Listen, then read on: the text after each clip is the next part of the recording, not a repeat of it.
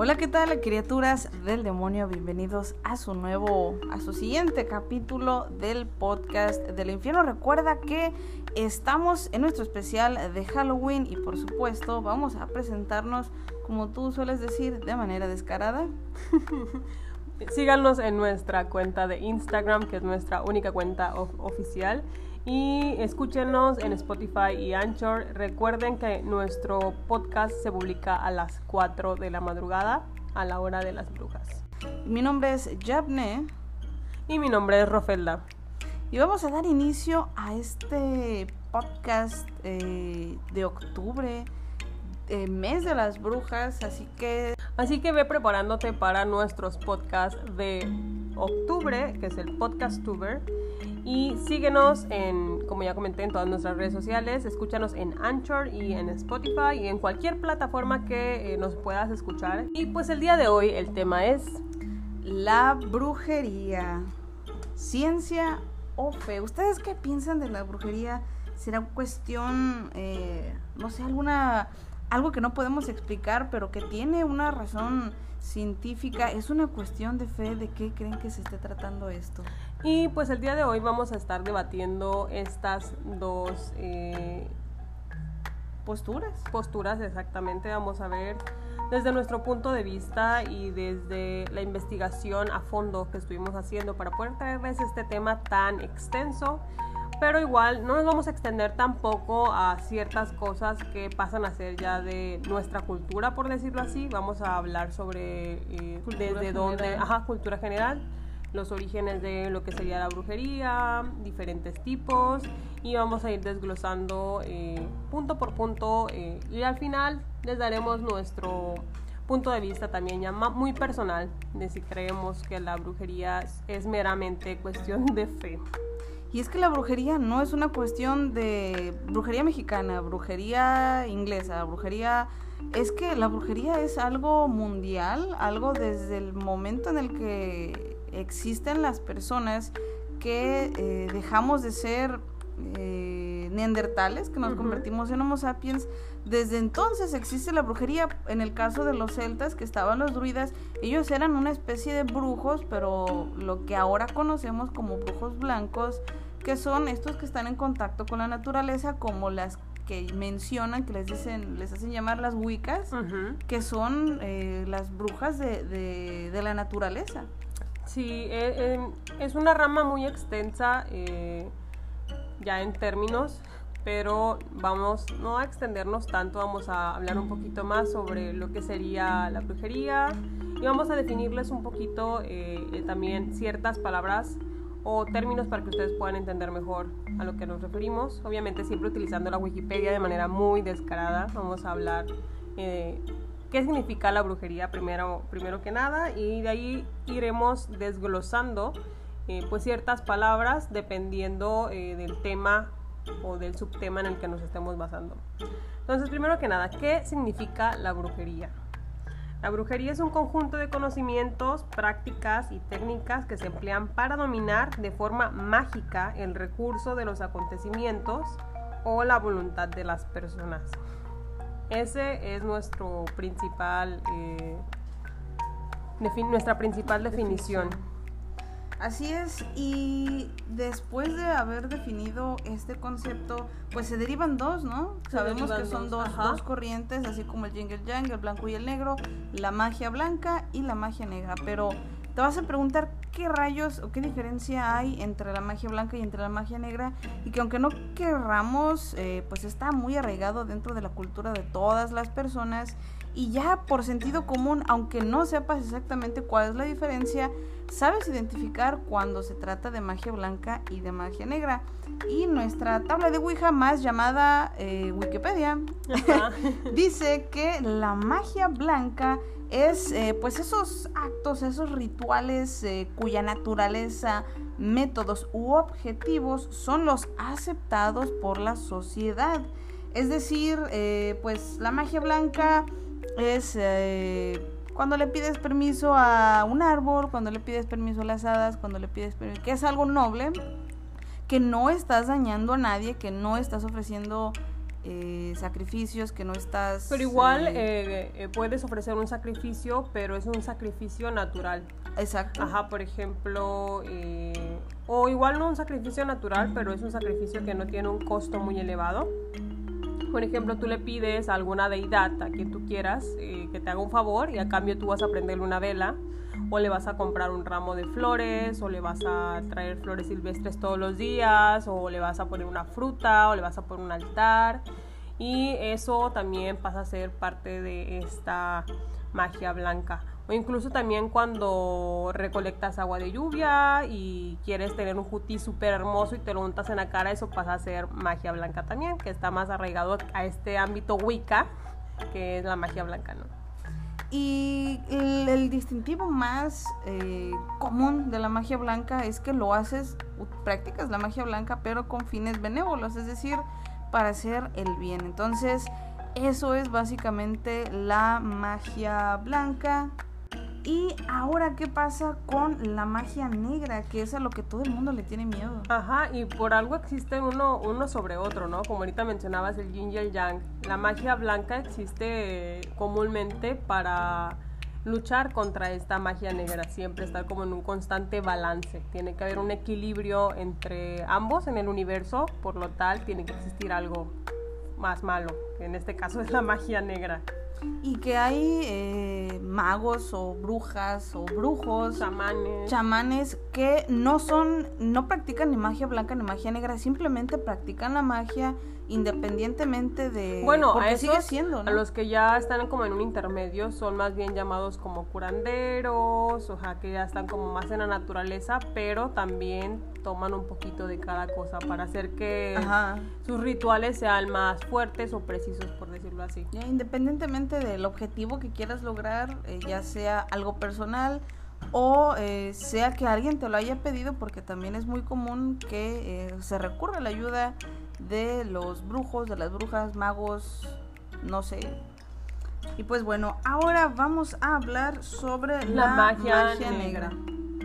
Y bueno, la magia negra es ese acto mágico de naturaleza eh, malévola con métodos u objetivos que no son comúnmente aceptados por la sociedad, es totalmente lo opuesto a la magia negra. A la magia blanca. Eh, perdón, a la magia blanca y se define por la, entre comillas, supuesta realización de los maleficios para producir infortunios, enfermedades o cualquier otro tipo de daño. Pues básicamente es el antónimo de la magia blanca, es el contra, totalmente lo opuesto de la magia blanca.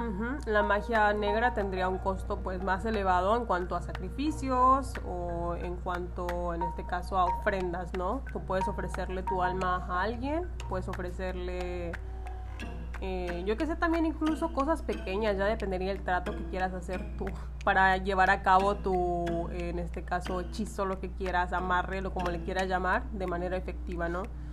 Igual, este, siempre va a tener un costo del que sea, incluso te puede quitar el sueño, te puedes enfermar tú también por realizar este tipo de magia, por decirlo así, de práctica porque uno no está exento tampoco a que le rebote el hechizo. Y es ahí donde entra la pregunta, ¿se trata de una cuestión científica? ¿Se trata de una cuestión de verdadera fe? Porque eh, aquellas personas que realizan la brujería o recurren a la brujería, independientemente sea blanca o sea negra, eh, existe una respuesta, entonces aquí la parte científica es, se trata de algo psicológico, estarás tú eh, siendo sugestionado por es un efecto placebo también, es parte de la sugestión. Y pues bueno, ya que hemos eh, definido con nuestra Wikipedia, la Wikipedia lo que sería la magia blanca y la magia negra, estas dos son realmente no tan antiguas, no es la magia más antigua que hay, porque eh, la magia más antigua, o en este caso el tipo de brujería más antigua, es el vudú. Y vamos a definir lo que es el vudú. El vudú es una religión originaria de África Occidental, donde actualmente siguen siendo practicada por los miembros de ciertas etnias, eh, de las cuales no voy a mencionar, Y eh, obviamente eh, la magia negra, pues como ya lo dicen, pues es originaria de África, pero esta misma se ha ido modificando con el paso del tiempo. Entonces, lo que es la magia negra incluso tiene algún toque eh, de vudú. Incluso la magia blanca tiene algunos recursos también y toques de vudú. Pero ya pues cada uno elige el tipo de magia o de corriente a la que se quiera, en este caso, enfocar, ¿no? y que el vudú es lo que más asusta a las personas. Hay que recordar que se sabe que la historia de eh, pues de la humanidad nace allá en África, entonces es lo más antiguo que podemos imaginar. Exacto, y es muy curioso porque normalmente relacionamos el vudú con muñecos de madera o muñecos de trapo o muñecos de algún estilo a los que se le pinchan eh, con agujas, pero el vudú es mucho más extenso que eso. Y tiene rituales mucho más espeluznantes de lo que te puedes imaginar y que a pesar de que estamos en el 2021, ya en el siglo XXI, todavía se eh, siguen efectuando ese tipo de se siguen practicando y todavía hay cosas eh, secretas todavía que no han podido ser captadas en cámara. De hecho, hay un ritual que sí eh, pudo ser captado en video, pero es una y fue, y fue una fracción de segundos porque eh, no recuerdo cómo se llama ese ritual, pero eh, cuando está bailando el sacerdote supremo de la tribu, vuela por el aire, está bailando por encima de una hoguera y no se pueden explicar cómo está sucediendo esto, cómo es posible que esté volando. Hay un video, búsquenlo ahí en internet. Y si no, lo vamos a, lo vamos, a buscar y lo vamos a publicar ahí en, nuestra, cuenta, de, Instagram para que lo vean. Y es que hay, a principios de, cada, de cada año se practican ahí en, en en Benín, eh, pues es como la fiesta máxima de los, eh, pues de la magia vudú. Y eh, es una cosa sorprendente. Hay otra, hay otro ritual que, bueno, pues ahorita tampoco puedo recordar el nombre.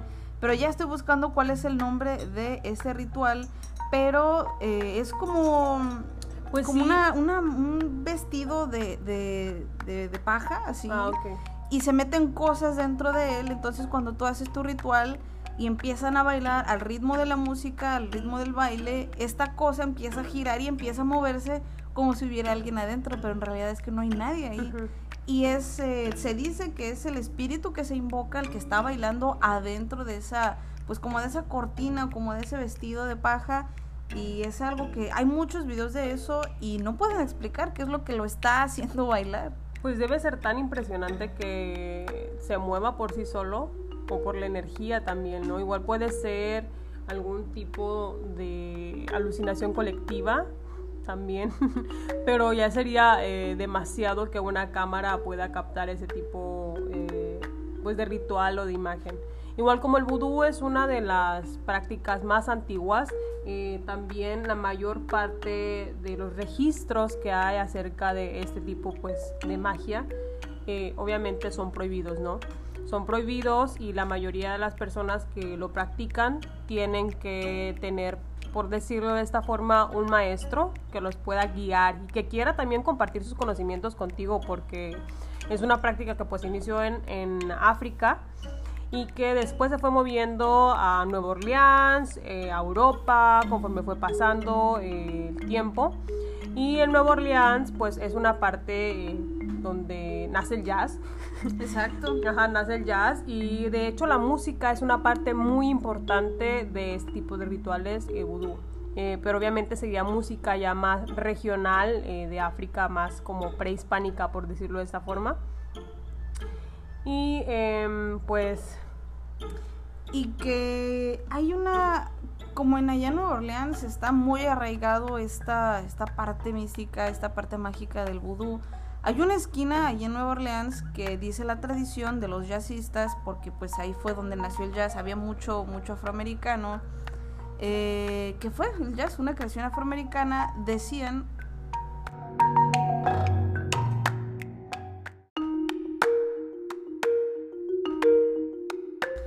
que dice eh, la tradición vudú allá en Nueva Orleans, que hay una esquina en una calle principal, no recuerdo si es en la Bourbon Street, pero eh, se dice que los jazzistas de aquellos tiempos, en los años 30, 20, eh, iban a esa esquina y ahí pactaban con el diablo, pues obviamente pues, estaba muy arraigada la magia negra y eh, le pedían tener éxito, le pedían ser el mejor, los mejores jazzistas, los mejores músicos, los mejores trompetistas y pues es una calle que tiene mucha mucha historia dentro de la magia negra.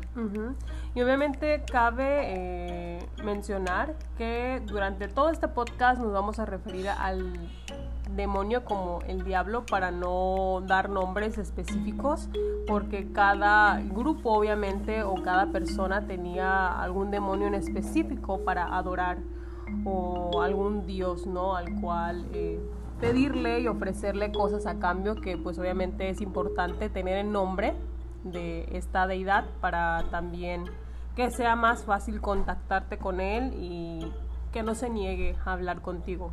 De hecho, em, pues de, incluso dentro de la misma demonología hay eh, como que grados o grados jerárquicos dentro de, la, de, los mismos demonios están los querubines, tronos, arcángeles, el mismo, el mismo, eh, pues el mismo rango que tienen en el mundo angelical, también lo tienen los demonios porque de, eh, de acuerdo a la tradición católica romana, eh, así es como así es como se derivan porque los demonios, los diablos o todas estas personas del, del que viven en el inframundo no dejaron de ser ángeles. Como Paimon, ¿no? Como Paimon. No dejaron de... Y que Paimon es un príncipe, es de los, de los niveles más altos, más altos que hay.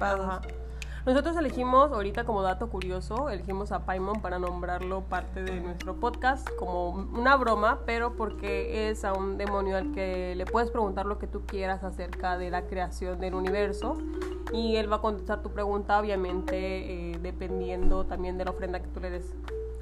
No lo hagan. Nada más es un dato curioso de nuestro podcast y el por qué Paimon. Nosotros contestamos sus, sus preguntas como Paimon contestaría pues también cualquier cuestionamiento que tengan para él. Y aparte, pues Paimon se ha convertido como en una especie de chiste local porque nos gusta jugar y decir que Paimon es nuestro amigo y que Paimon no crean cuando les decimos que Paimon nos dice las cosas, nosotras no hablamos con el diablo, nosotras no invocamos a Paimon, pero nos gusta jugar y decir, ah, sí, pues es que Paimon es este... es un chiste local, es un chiste, local. privado. Como decir, ah, sí, Paimon viene con nosotras o, ah, es que Paimon te apagó la luz. Es un chiste local, no se crean cuando estamos hablando de él. Tómenlo también con algo de humor. Y bueno, seguimos con más información para este podcast. Al final yo creo que vamos a dejarlo de las brujas o brujos más conocidos. Vamos a continuar un poquito con lo de qué sería la brujería, pero ahora nos vamos a enfocar un poquito en mencionar la magia dentro de nuestro bello país que es México. Y porque nosotros tampoco estamos exentos de lo que sería la magia blanca o negra ya depende, ¿no? Porque como les mencionábamos antes, toda la magia se ha derivado del vudú y se ha ido modificando según la región y han ido creando pues cada uno como sus propios rituales porque también pues en nuestra cultura hay mucho de eso. Y vamos a mencionarles un poquito eh, sobre los tipos de magia que hay. No tanto de magia sino más que nada los practicantes no cómo se les denominan y antes de que vayamos ya a especificar eh, los tipos de brujería que se pueden encontrar aquí en México, es muy importante recalcar que la magia y la brujería en México ha sido el resultado de la fusión de tradiciones ocultas de los indígenas prehispánicos y las de los españoles que llegaron pues obviamente después de la conquista, además de que vino también, tuvimos una influencia directa por los esclavos afroamericanos que traían de Cuba y que a su vez pues venían de África. De África, mandar hubo una, una, eh, pues una influencia religiosa y mágica, por así decirlo, para referirnos a la brujería, directa, porque venían exactamente de allá y de Cuba los traían para acá y pues hubo una, una mezcolanza ahí de, fe en, todo el país. Ahí pues ya, desde, imagínense, ya desde la magia nosotros ya éramos mestizos en cuanto a la magia, ¿no? Toda la magia se mezcló, hizo un mestizaje también, se fusionó la magia blanca con la negra, se hizo magia gris, mm, uff, Dios mío, o sea, muchísimos tipos de, de creencias y muchos tipos de magia, o en este, en este caso también muchísimos tipos de religión, porque ya se le considera de cierta forma como religión o como culto a ese tipo de prácticas. Y bueno, en México hay diferentes tipos de, practicantes que serían los chamanes. El chamán es un hombre que en algunas pues, culturas hace predicciones, invoca espíritus y ejerce cierta práctica curativa utilizando poderes ocultos y productos naturales que ya es un poquito más enfocado a la naturaleza.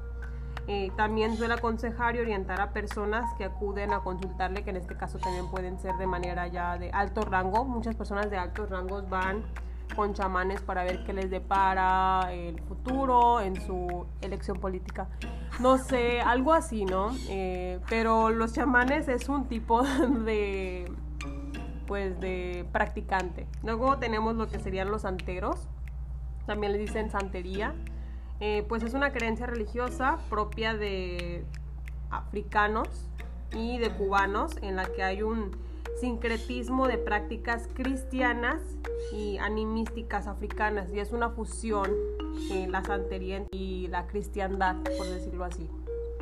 Luego ya por último tenemos lo que serían los curanderos, que eh, pues se les conoce como sanador. Es, un, es el sanador pues tradicional que utiliza elementos naturales para curar, curar por medios más que nada físicos, pero al mismo tiempo como medio espirituales, ¿no? Un tanto espirituales y por ello su posición antropológica puede incorporar también los roles tradicionales del hombre que cura y del chamán. Entonces el curandero es una fusión entre lo que es la naturaleza, la magia y obviamente los chamanes. Y que el chamanismo en México es muy muy fuerte, conocemos muchos personajes que han sido importantes y que han trascendido.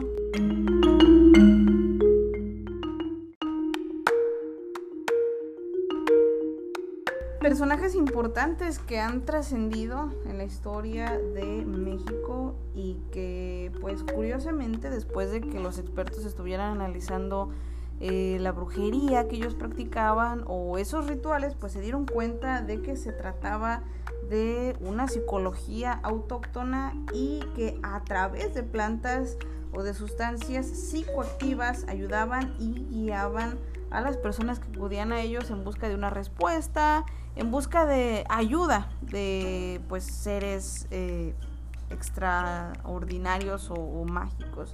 Y como es el caso de este señor Don Lucio, que eh, se decía que él en, en el estado de Morelos que él era del linaje de los graniceros o de los ritualistas del rayo y se decía que solamente los que pertenecían a este linaje eran personas o brujos que habían sobrevivido a un rayo, es decir, que don Lucio tuvo que hacer que le cayera un rayo y sobrevivir para poder pertenecer a este, pues a este pues a este, a este gremio o a este culto. Me los imagino esperando que ocurra una tormenta como de previendo, ¿no? Como de, ah, miren, este día va a ser en el que nos vamos a sacrificar para que nos caiga el rayo, porque va a haber una super tormenta eléctrica y la, la predijo mi tío Juanito, entonces se ponen todos allá, el que le caiga el rayo es como de fuiste bendecido porque sobreviviste y ahora tienes el poder de la clarividencia o algo así, ¿no? Y que de hecho, de hecho, el poder que ellos tenían era comunicarse con los trabajadores del tiempo, con seres del mundo invisible que habitan en el espacio, es decir, como entes o seres que son de otra dimensión.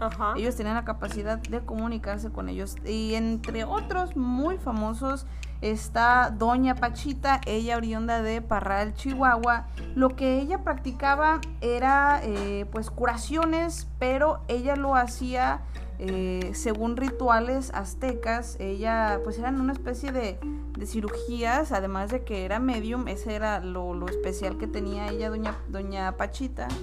pues ya ves que la magia siempre ha estado ligada con esta parte eh, médica, ¿no? Ya ves los, en este caso, los chamanes, los santeros Más que nada yo creo que en esta parte eh, de México es donde más se ha visto que están ligados a esta parte médica, eh, pero médica natural, como naturalista, en la que te, pues, te curan con esta parte pues plantas, más herbolaria y todo ese rollo. Pero pues siempre ha estado muy, muy ligada lo que es la brujería con esta parte científica, pero naturista y por algo también a las mujeres anterior en los años ya anteriormente lo que sería la Inquisición, si una mujer podía curar con hierba ya era quemada bruja y que era la magia prehispánica, ¿no? La, la medicina prehispánica a través de la, de la herbolaria. Y hablando de eso, estaba un personaje muy famoso en muy, muy internacionalmente reconocido. Yo creo que es la que más se le conoce, la que más se reconoce en el, en el mundo y en todo México.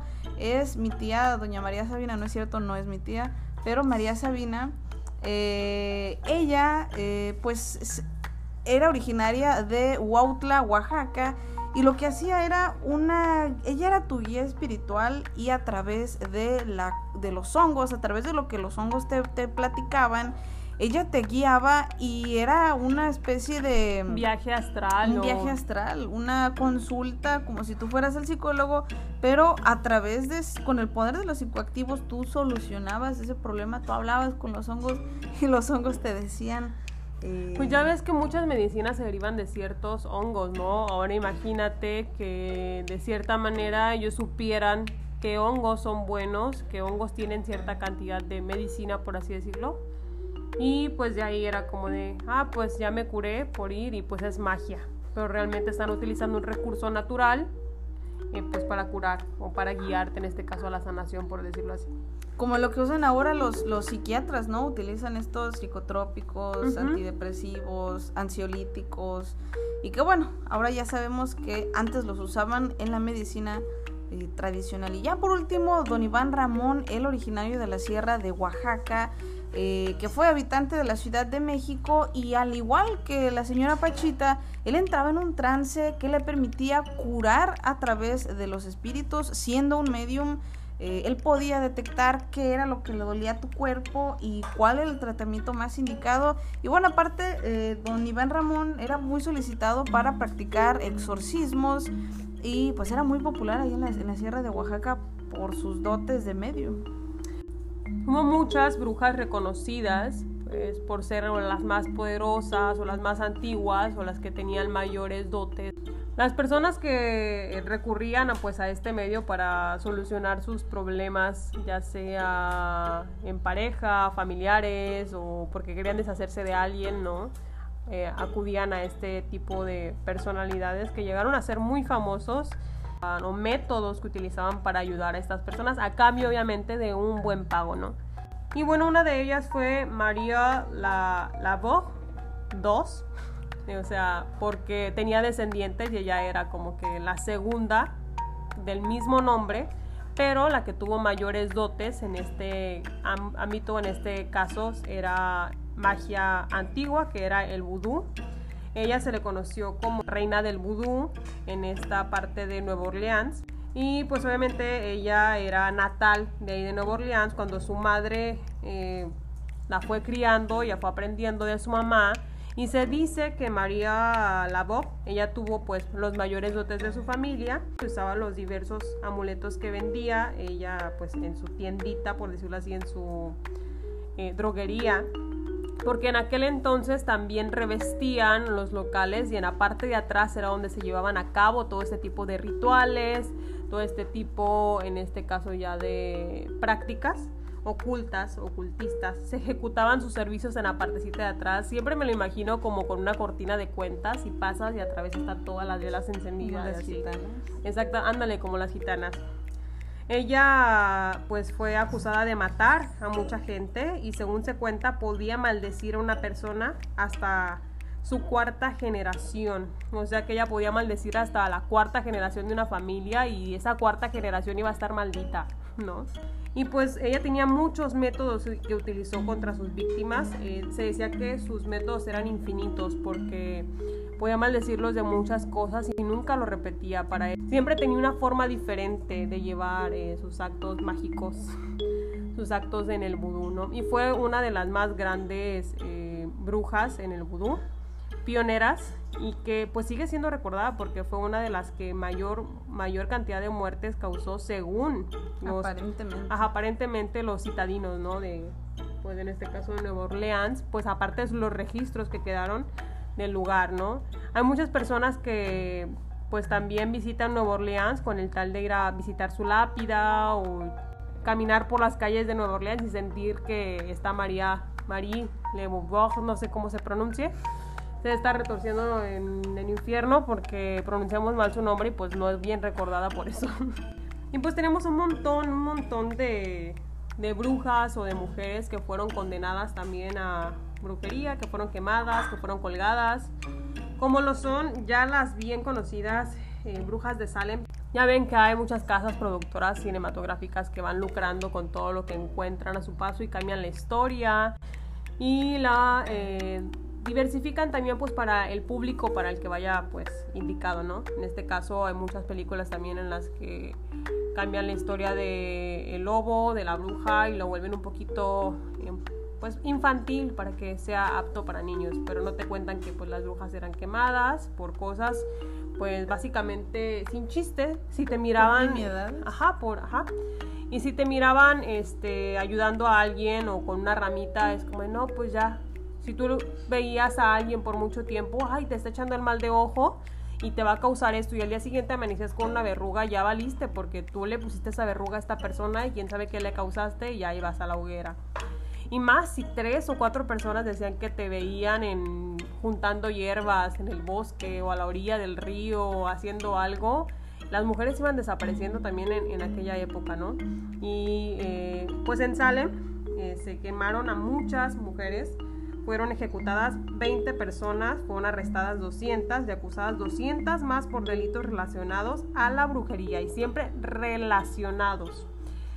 Pero, o sea, nosotros no tuvimos la fortuna de vivir en aquella, época, en aquella época como para decir que realmente nos consta que se trataba de brujería. Si ahora todavía en el siglo XXI eh, se llevan a cabo este tipo de actos que te puedes encontrar incluso información de cómo hacer amarres, cómo hacer que alguien se muera por un problema del hígado, cómo hacer que alguien se, según por medio de la brujería. Si quieren saber un poquito más pueden buscar en YouTube o en cualquier medio y se van a encontrar muchísima, muchísima información. Y este tipo de cosas nos hacen dudar de si es verdad realmente los actos que se llevaban anteriormente y el por qué se llevaban este tipo de acciones con estas mujeres también. Y que pone que anteriormente, cuando estaba esta famosa casa de brujas, eh, estaban malinterpretando que realmente se trataba de medicina herbolaria, la medicina tradicional, o solamente mujeres que eran muy listas y que, eh, o, incluso mujeres que eran muy bonitas y eh, le echaban la culpa a ellas y decían es que ellas andan embrujando hombres y que no sé qué, y la cosa es que las, las sentenciaban. Se decía que se quemaban con madera verde y una de las formas más típicas para darse cuenta si se trataba de una bruja no es que las aventaban al río. Las, aventaban al río y decían, si flota, es que es, bruja. Y si se ahoga, no, pues lo sentimos, fue un error nuestro. Y, está en las manos del Señor. O sea, no manches. Y este, ahora nos damos cuenta que los cristianos no eran como que tan puros también, no eran tan buenos samaritanos, ¿no? Iban decidiendo sobre la vida de los demás y si una mujer era pues bruja o no, ellos decidían si la mataban o no, también si la condenaban. Y había muchas jóvenes, lo que pasó aquí también con las brujas de Salem, es que hubo muchas eh, jóvenes de 17, 18 años, o sea, muy, muy jóvenes que fueron acusadas también de brujería y que muchos años ya, años después, lo que fue con los juicios de Salem, muchos jurados eh, confirmaron que se había cometido cierto error conforme a los juzgados y pues suplicaron clemencia para que pues se apiadaran de ellos porque pues habían cometido muchos errores al asesinar a tantas mujeres, ¿no? A las, haberlas quemado, haberlas ahorcado, haberlas tirado al río Y pues eso fue un eh, hito que marcó la intolerancia en la historia mundial, más que nada en esta parte de Massachusetts, en Estados Unidos, en el que pues ya no se permitió esa cacería de brujas, ¿no? Pero hasta ahora en la historia todavía hay cierta cacería de brujas. De hecho, en estos días que estamos eh, pues en la crisis sanitaria por el COVID-19, se ha sabido allá en Chiapas, en Oaxaca, allá en la sierra, en el sur, que matan, están matando eh, búhos, les tiran piedras, que todavía creen que son brujas. Siguen creyendo que son brujas. Son nahuales, amigos, es muy diferente. Hay que saber diferenciar entre una bruja y un nahual. De hecho, y es que como estos animales duermen acostados, aunque tú no lo creas, y parecen, en realidad sí parecen personas cuando están dormidos porque tienen piernas muy largas.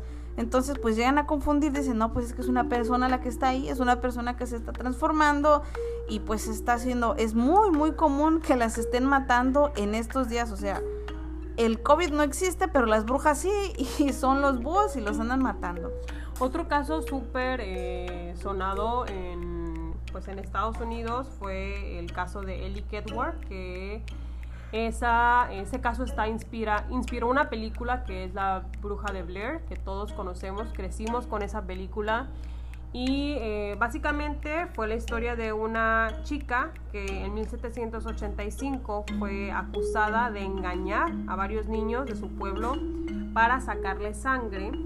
Y ella fue expulsada eh, del pueblo, la ataron a una carretilla y le empujaron al bosque donde se supone que ella murió eh, conforme fue el paso del invierno. Acababa de como que terminar el verano y iba a empezar, el, no, acaba de terminar el otoño y le empujan y pues empieza el invierno y después se encuentran el cuerpo de ella, ¿no? Murió pues ya por causas naturales, por el invierno.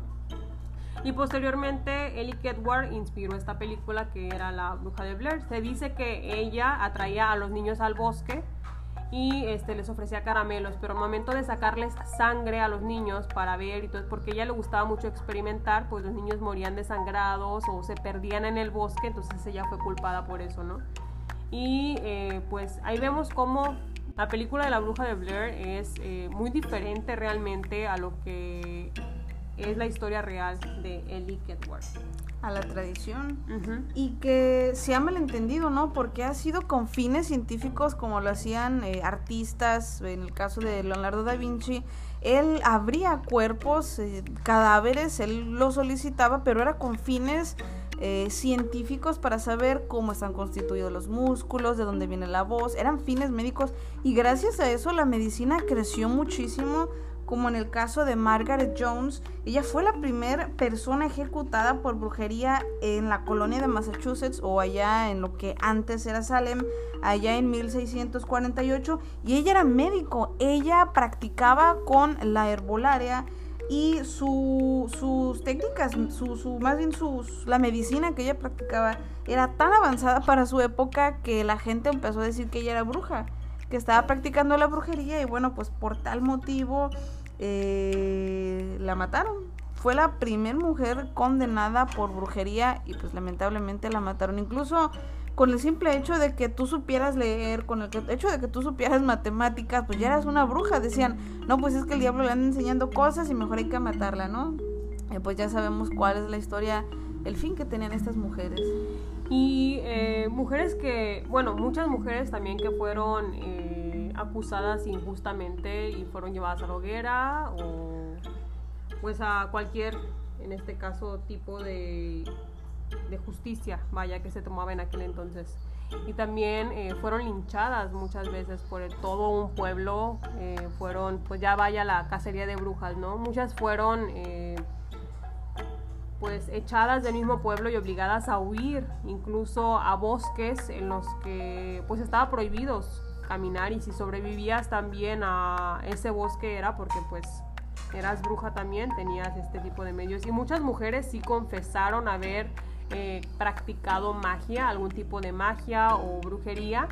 Por lo mismo, porque en ocasiones eh, te insisten tanto en que lo hiciste y tú también ya para poder descansar, por decirlo así, aceptas haberlo hecho para ya como de, ay, ya, párale por favor, Simón, si lo hice, mátame, haz lo que quieras, pero ya.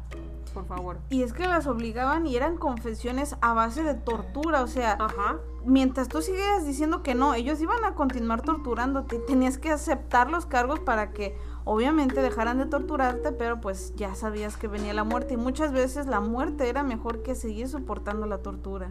Otra bruja muy conocida fue Juana de Navarra, ella fue esposa española del rey Enrique IV, no tercero creo, eh, que fue acusada por su hijastro Enrique V de brujería. En su juicio, el propio rey y un fraile testificaron en su contra, o sea, su mismo esposo.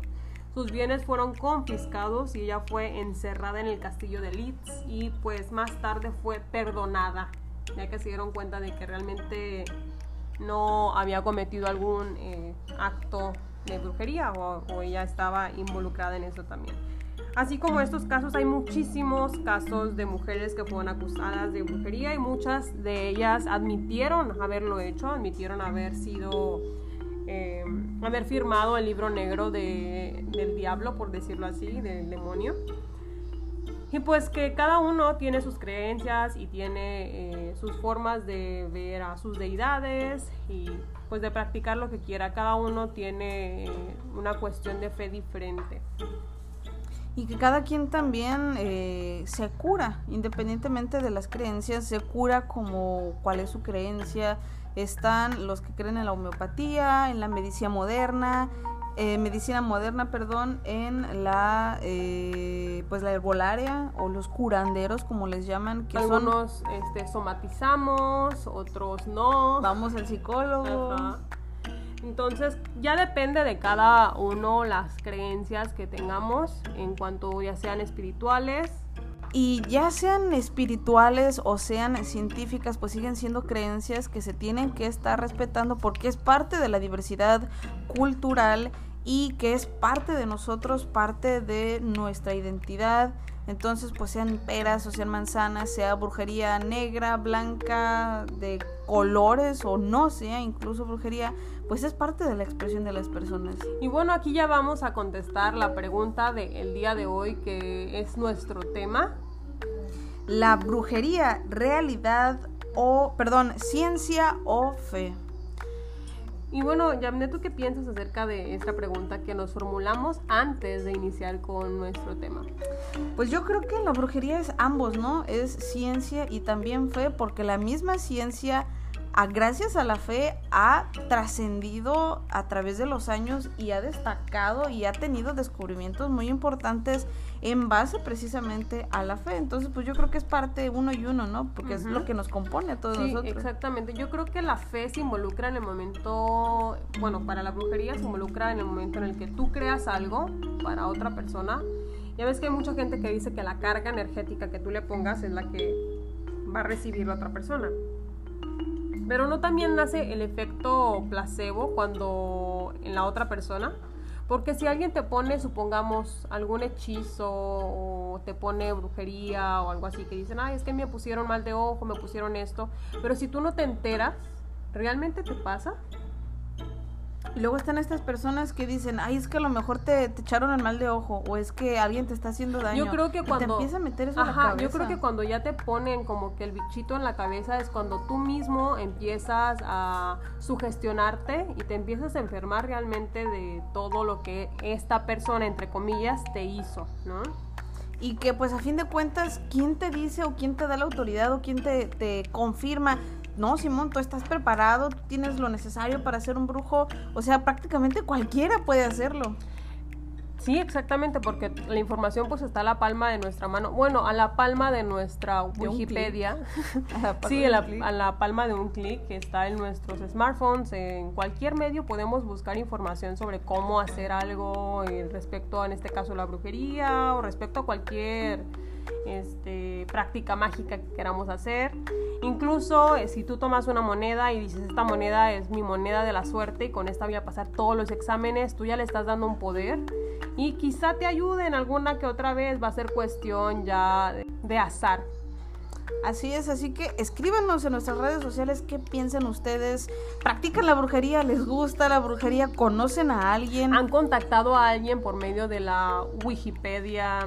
Ya en broma, de la Ouija han contactado a alguien. O el eh, péndulo. Les han puesto el ojo a ustedes. Porque yo he conocido gente que dice, ah, es que a mí de chiquito me pusieron el ojo y me enfermé bien feo y tuve que ir a que me sobaran.